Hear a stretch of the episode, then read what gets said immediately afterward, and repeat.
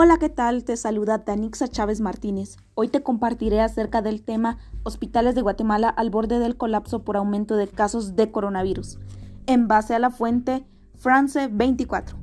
La acelerada expansión de contagios del nuevo coronavirus tiene a los hospitales de Guatemala al borde del colapso y a la población en estado de alarma, aunque el gobierno intenta aplacar los temores.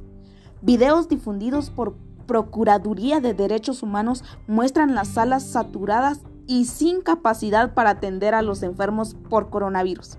Camas saturadas, tumultos en las salas e internados que aguardan a estos pacientes son algunas de las desoladoras escenas. Así es, algunas de estas escenas.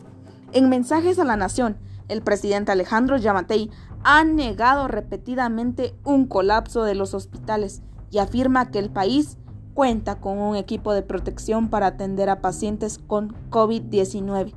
Las críticas radican en que el gobierno ha recibido donaciones de empresas y países amigos para dotar al personal que está en primera línea de atención a la epidemia, además de millonarios préstamos para enfrentar la pandemia.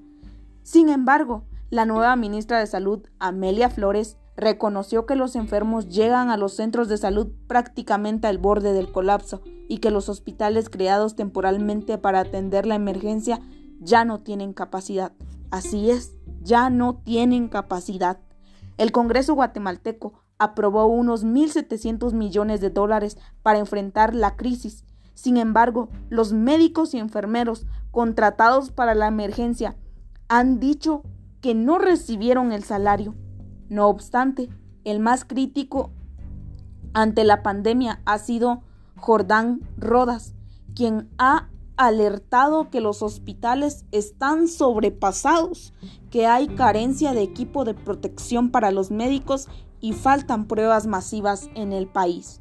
Ante esta situación, médicos, diputados y la PDH lanzaron la voz de alarma por un inminente colapso del sistema de salud guatemalteco. Fue un gusto compartir este podcast. Hasta la próxima.